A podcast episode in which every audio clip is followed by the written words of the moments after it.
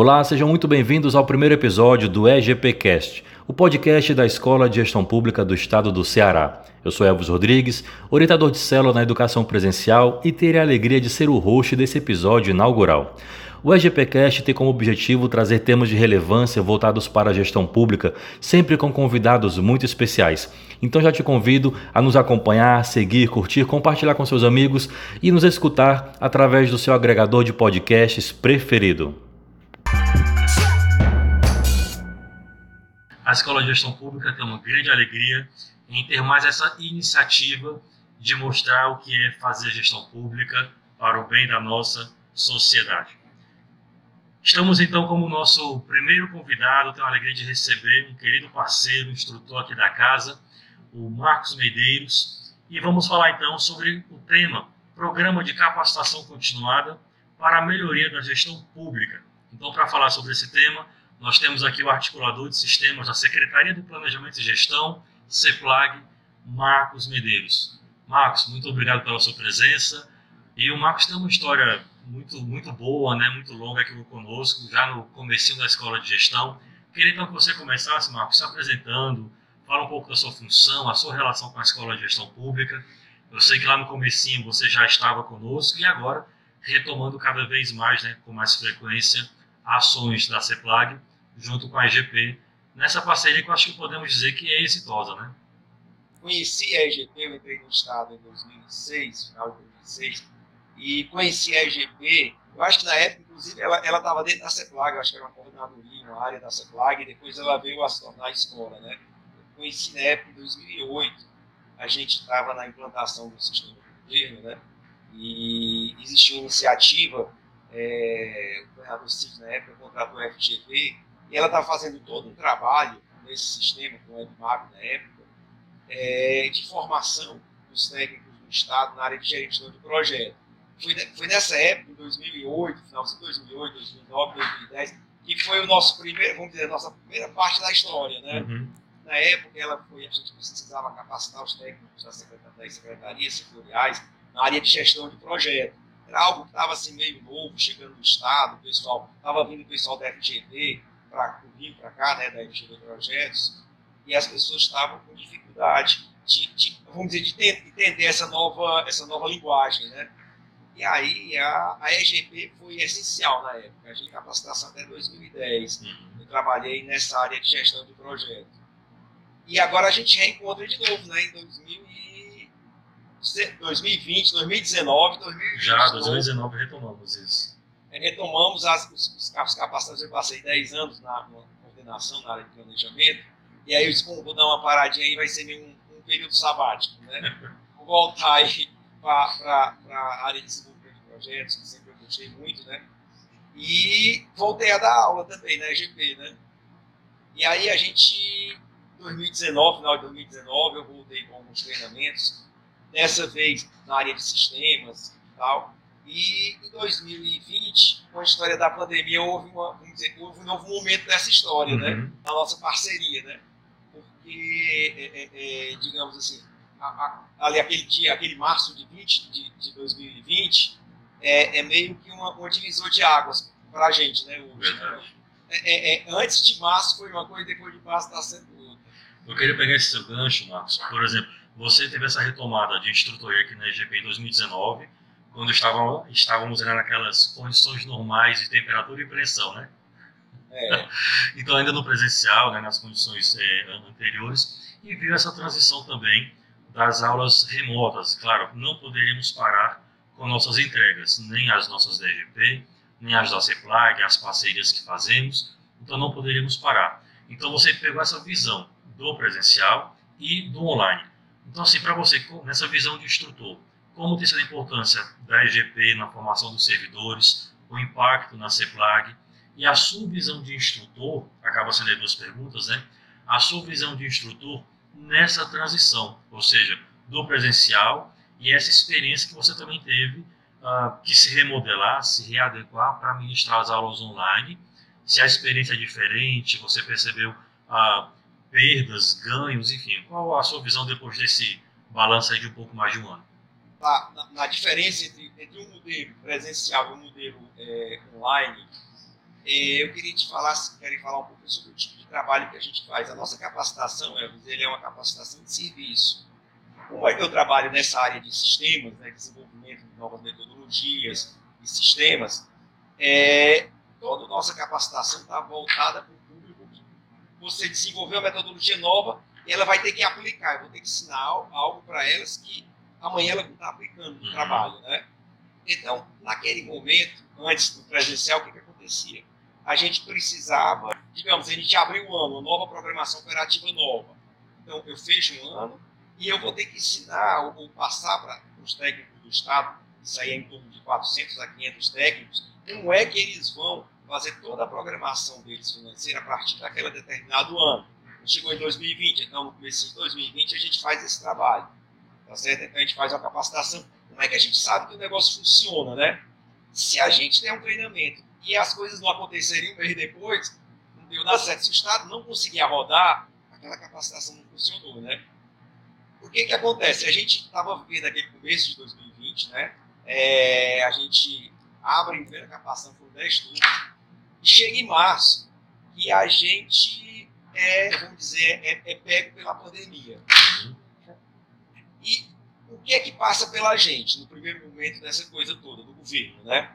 o governo ele, ele se vê no momento que ele precisa mudar alguns procedimentos dele, porque ele precisa desatar os controles. Então ele disse assim, olha, a gente vai entrar num período difícil, a gente vai apertar os controles. E aí o, o, o, o governo, no nome do projeto, disse assim, olha, a gente precisa desenvolver novas metodologias e novos sistemas de controle. Aí eu disse, tudo bem, vamos desenvolver esse negócio. Então, no primeiro mês a gente começa a trabalhar no desenvolvimento, depois vem aquele problema, puxa, agora como é que a gente vai capacitar essa turma toda? Eu não posso mais reunir ninguém, não posso ir mais para a escola de gestão, né?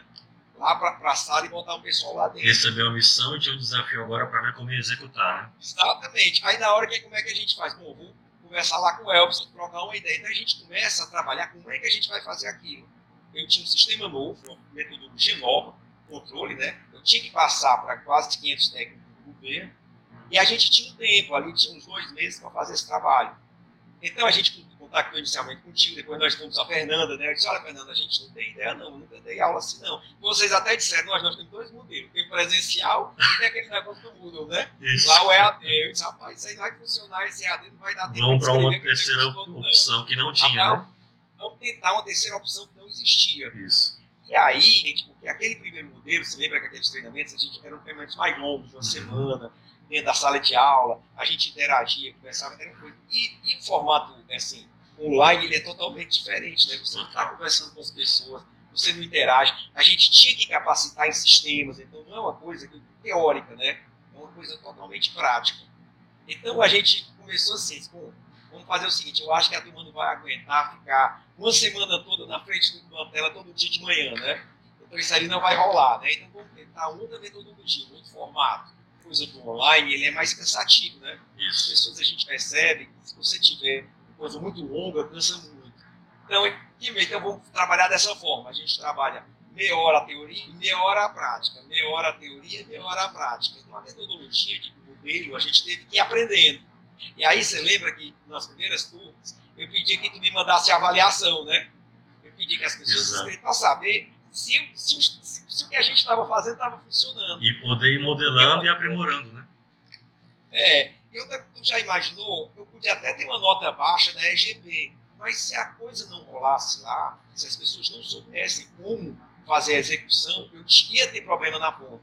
As coisas não iam funcionar. Eu ia ter dificuldade no controle que a gente tem na área da saúde, na área da educação, na área da CEINFRA, entendeu?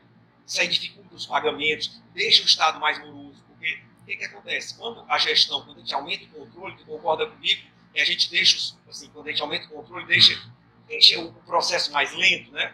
Entendeu? Então a gente tinha que trabalhar tudo isso. E aí foi assim, foi uma experiência legal, viu? Eu, eu, eu assim, na época a gente estava com um pouquinho de medo, né? Receoso, se ia dar certo, eu nunca tinha dado aula, assim, é, online, né? Eu não sei nem como é que ia ser ficar conversando com o computador. Eu, eu gosto muito de gente, né? Eu, na sala de aula, eu passei na sala, pergunto para um, pergunto para outro, ver se está entendendo, e ali foi meio. Aí a gente foi, foi trabalhando, foi aprendendo, foi, foi um negócio legal. Você falou de avaliação de reação. É muito curioso ver nessa experiência de né, um ano e pouquinho de estarmos na, na, no ensino online, remoto, e você vê assim, a, a, a evolução das avaliações de reação. As primeiras, por exemplo, diziam né, que sentiam falta do presencial, que ainda está se adaptando, alguma dificuldade com a plataforma. E os meses vão avançando, nós não paramos de fazer as entregas, você não parou de administrar as oficinas tão necessárias, como você já disse aqui, né, que envolve né, no pagamento, enfim, tem uma série de repercussão. E aí, mais recentes falam assim: excelente oficina, gostei demais, mesmo depois da pandemia, eu quero que continue. Ou seja, teve uma adaptação da EGP nos seus modelos, teve uma adaptação dos instrutores, e você que é um grande porta-voz dos nossos parceiros instrutores, e uma adaptação dos cursistas, né?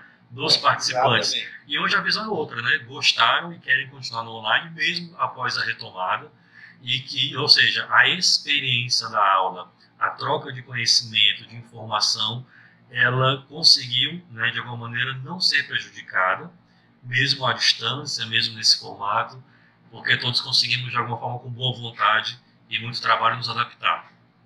É, teve uma experiência interessante, a gente implantou agora no ano passado, a gente trabalhou muito pesado essa parte do controle e automação. Uhum. Foi até curioso, eu, eu, você deve conhecer o Cogep, né? Sim. O Cogep, ele, ele tinha reuniões, eu fui assessor do secretário quase 10 anos lá, o Cogep, e as reuniões nossas, nossas no Palácio eram todas às terça-feira, e era tudo presencial. E de repente, deixou de ser presencial, porque não podia mais ter reunião presencial. Então a gente teve que desenvolver toda essa coisa automatizada e, virtual.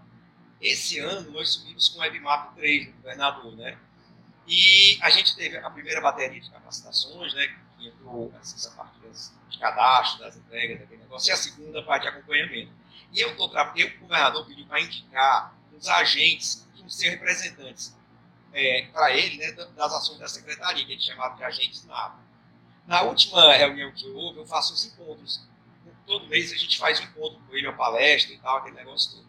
E aí, no último, ele, a gente falou de algumas melhorias e tal, aquele negócio, e eu, eu disse até assim, olha, como foi pouca coisa, eu acho que a gente podia até nem ter capacitação, né? Vocês podiam repassar isso aqui, fazer aqui, e disse, não, pai, eu quero aquela capacitação do jeito, aquele, aquela ideia que vocês tiveram. Né? Daquele jeito. Aquele formato de três horas, as pessoas nos trabalhos, em casa e tudo, foi excelente. Uma coisa que a gente não percebeu, viu, Elvis, que a gente, que a gente tinha dificuldade, é que o pessoal do interior, que está lá nos créditos, está lá nas, nas, nas, nas, nos escritórios da Imates, que está o pessoal que está na UVA, na UFA, não chegavam para fazer essas capacitações. E uhum. hoje, cara, eles estão fazendo tudinho, tranquilo. Você tocou é, num, você tocou num ponto assim fundamental, o alcance né, que esse é, modelo deu. E aí você me dá um gancho, Marcos. Você já, já sinalizou aqui da importância de todo esse trabalho, mas eu queria que você destacasse né, mais ainda a importância dessas ações com relação ao sistema. Porque quando a gente fala em sistema, parece algo muito, muito técnico, frio, maquinário, mas o tanto de consequências que o bom uso dele né, gera para o Estado e daí a importância das, da, de uma excelente formação como essa e esse poder de chegar né, nos lugares que talvez não chegaríamos no presencial. E além dessa importância, e aí já desdobrando para o próximo ponto, se nesse tempo né, que estamos já nesse formato, você já percebe é, a aplicação, resultados dessas ações? Ah, assim, como o resultado a gente sente rapidamente, assim, porque o que, que acontece? A gente precisa implantar o negócio muito, muito longe da vida da gente, né? É, é, teve, um, teve um dia que aconteceu um fato muito interessante comigo. Eu estava, na época, eu estava no gabinete ainda com o Hugo, né? E, eu precisei, a convite do secretário da, secretária adjunto da César, em um hospital, né? Era um hospital de criança e tal, daqui, e conversando com o diretor, é, eu, eu, ele disse assim para mim, eu visitando, né, a ala estava com problema de desabastecimento e tal, tinha saído no jornal, aquela coisa, e a gente, ele disse assim, olha, eu perguntei se eu tinha, se eu tinha filho e tal, senão eu tenho dois filhos, ele disse, olha, é assim, esse problema é um problema muito sério, você, por exemplo, consegue passar uma semana ou duas um problema e tal, sem tomar um remédio, sem um antibiótico. Mas uma criança dessa, como passaria, eu nunca mais me esqueci. Rapidamente, ela, ela, se ela não for medicada logo, ela pode morrer rapidamente. Para mim, foi, eu fiquei meio em choque, né? E eu vim, depois dessa visita, eu vim para a CEPLAG, era às 10 horas da manhã e tal, e eu percebi que algo que a gente tinha feito no, no modus operandi da gestão, estava impedindo que acontecesse as coisas, entendeu? Aí quando eu cheguei, pedi uma, uma, uma, uma, uma pauta para o secretário e expliquei, e a gente tratou de corrigir. Então, muitas vezes no serviço público, como a gente tem o dever de prestar conta, o dever de controle, o dever de aquele negócio todinho, então as coisas são muito burocráticas. Não são, não porque a gente quer, né? Uhum. Mas é porque tem que ser mesmo. É diferente da iniciativa privada, você chega lá e pagou, resolveu, é seu dinheiro, acabou. O setor público é muito complicado. E tem outra coisa, você não tem gente formada. Vamos dizer que hoje tu precisa de um auditor controle interno, é que bota no jornal, lá na, na, no povo e no diário, bota lá nos classificados, preciso de um auditor de controle externo para contratar. No outro dia não aparece gente para contratar? Não tem uma formação para a gente. Então, o que, que acontece? É, quando você desenvolve um sistema novo que vai garantir algum controle novo que o governo está ganhando através da legislação e tudo, se você não fizer uma capacitação correta, não flui as coisas não, nesse mundo que a gente vive hoje, as coisas não fluem, né? Se os contratos não forem cadastrados, se não acontecerem as licitações, se os pagamentos não forem feitos no prazo, se as coisas não, não, não andam, entendeu? Então a gente enxerga muito facilmente. Assim, muitas vezes o, o próprio governo ele deixa de tomar decisões importantes porque a informação não chega a, tempo para ele, entendeu? Então isso tudo atrapalha a gestão e a tomada de decisão, impactando direto lá do cidadão. Então aí você vê, por exemplo, no caso nosso aqui no Estado, onde eu tenho uma, assim, uma massa de terceirizado grande, né, quando outros estados da federação é muito terceirizado, esse, esse pessoal trocando, a gente está sempre saindo e entrando gente. Se não tiver uma capacitação continuada, amigo, nesses sistemas, que só existem dentro do Estado, né? Eu vou te dizer um negócio, se tu tivesse trabalhado 10 anos setor de arquivo privada, do grupo Jota Macedo, do grupo Edson Queiroz, quando tu chegasse aqui, as regras do jogo é totalmente diferente. Entendeu? Se tu tivesse trabalhado em outro estado e viesse para cá, tu ia ter a mesma dificuldade. Uhum. Nós temos, assim, temos alguns processos, algumas legislações que descobrem para a gente. Então não tem jeito. Eu vivo dizendo, quando acaba um sistema, eu, eu, é, eu acabei a implantação agora do EDMAP 3, né? Eu disse, rapaz, eu vou dar um tempo, vou segurar, vou, vou, vou ajeitar aqui o negócio. Hoje de manhã eu já tive uma reunião grande com, com o Regis né, e com o equipe, porque a gente vai ter que implantar o sistema de operação de crédito. mais. Isso aí eu já fiquei agora à tarde, sabe? Isso aí é uma legislação nova do programa de cooperação federativa, que a gente já tem que implantar agora outro, outras rotinas agora em, em, em agosto, final de agosto, entendeu? Então, cara, toda hora que muda um modus operandi, eu crio alguma coisa nova, eu tenho que criar um processo novo. E aí eu tenho que ter controle. E aí pronto, aí veio, para me ajudar a implantar. Como é que eu sei que isso funciona? Porque as coisas estão funcionando.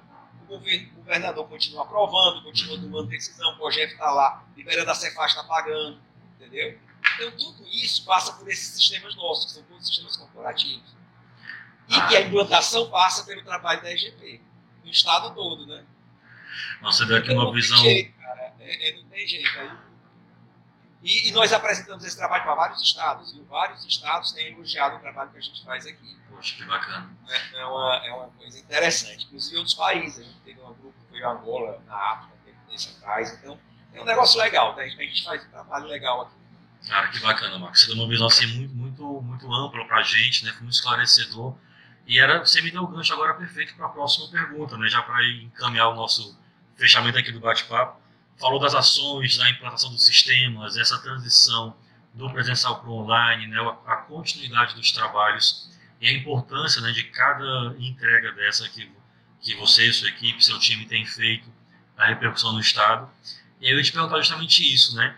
Se virão novas ações, o que podemos esperar, quais são, você acabou de fechar um ciclo, né, no EBMAP 3, e que próximas ações podemos ver por aí, até para que o as setoriais, né, os nossos servidores, possam esperar de próximas capacitações? É, na, na, verdade, assim, a gente já está planejado, né? A gente vai só terminar esse mês, ajustar umas coisas. A partir de agosto, a gente já deve estar tá, é, é, subindo novas rotinas de controle de operações de crédito, né? a, a, gente já está com o sistema pronto, preparando material didático, né? Já vai conversar com a doutora Fernanda e o doutor Elvis, o professor Elvis ali para a gente começar. E a gente tem um novo, uma nova legislação aí de, de transferência de recursos dos municípios, né, do, do, programa PCF, uma nova modalidade, que a gente vai ter que criar novos procedimentos. Então, agosto, no mês de agosto a gente já tem esse, esse trabalhão todo, vamos dar um trabalhão todo para vocês. Né? E aí a gente, a nossa ideia, até o final do ano, né, uma ideia, é ao longo do, do restante do ano, e preparando o plano operativo do próximo ano, que a gente já está preparando o orçamento, não sei se você sabe, né? agora em julho, a gente começa a preparação do orçamento do próximo ano. Né?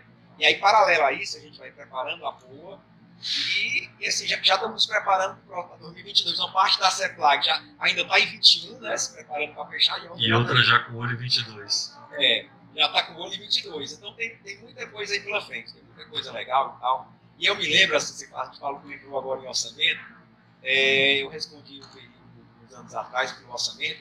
Então, na minha cabeça, é o seguinte: se a gente não trabalhar um processo de melhoria contínua, aquela história do Kaizen, né, que está lá uhum. no Japão, né, aquele negócio todo, se a gente não trabalhar um processo de melhoria contínua, e aí se envolve programa de capacitação contínua, toda hora a gente está com pessoas, né, para essas novas, essas novas tecnologias, a gente não consegue crescer, né, o Estado não consegue crescer, então não tem jeito. Você vai ver que eu, eu vou até, vai passar uns dois, três meses corrida, aí ah, a gente vai dar uma paradinha, mas no outro mês começa Depois é. E a gente fica aqui sempre né, com essa parceria que tem sido cada vez mais exitosa. Marcos, olha, eu quero lhe agradecer demais por esse bate-papo, né? É, e por ser também esse nosso piloto, o primeiro entrevistado, o primeiro convidado para essa iniciativa também nova da EGP. Né? Como vocês viram, então o Marcos é, é pioneiro né? no podcast e o pioneiro nas ações online remotas que fizemos. Por isso, simbolicamente, é, começar com você foi uma alegria especial. E para você que está aqui nos acompanhando, siga a EGP, visite nosso site para ver nossas ações, www.egp.ce.gov.br e também veja nossas redes sociais, siga-nos lá no Instagram, é muito fácil, arroba EGPCE e nas plataformas, no seu agregador de podcast preferido, também estamos lá para você acompanhar esse e outros bate-papos. Vamos estar lá no Spotify, Google Podcasts, Apple Podcasts. Enquanto você está aí caminhando, está na rota, na academia, no intervalo, pode estar aqui escutando nosso podcast, crescendo, se qualificando e aumentando o seu conhecimento e conhecendo muita gente boa, como o nosso querido Marcos Medeiros, analista de planejamento e orçamento da CEPLAG. Mais uma vez, muito obrigado, Marcos. Muito obrigado, meu amigo. Um abraço. Valeu aí por todo o apoio. Um grande abraço.